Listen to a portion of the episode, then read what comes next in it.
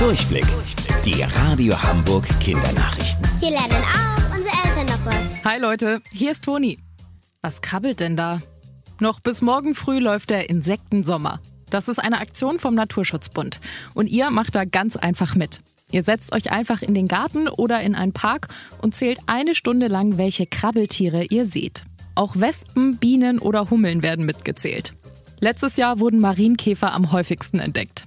Vielleicht wisst ihr aber gar nicht, welches Tier ihr da gerade beobachtet. Klickt einfach mal rein auf unsere Homepage. Da haben wir alle Infos für euch. Zug fällt aus. Das war diese Woche an vielen Haltestellen in Hamburg zu lesen. Vielleicht hattet ihr auch Probleme mit der S-Bahn zur Schule zu kommen. Der Grund dafür, viele Bahnfahrer haben gestreikt. Das bedeutet, dass sie für eine bestimmte Zeit aufhören zu arbeiten, um ein Ziel zu erreichen. Zum Beispiel fairer von ihren Chefs behandelt zu werden und mehr Geld für ihre Arbeit zu bekommen. Bei einem Streik wird sichtbar, wie wichtig ihre Arbeit eigentlich ist und dass wir auf sie angewiesen sind. Ihre Chefs setzt das unter Druck. Die wollen nicht, dass die Kunden, also wir, unzufrieden sind.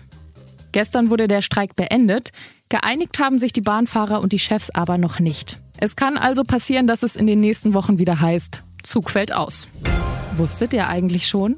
Angeberwissen. Elefanten sagen sich Hallo, indem sie ihre Rüssel zusammenstecken.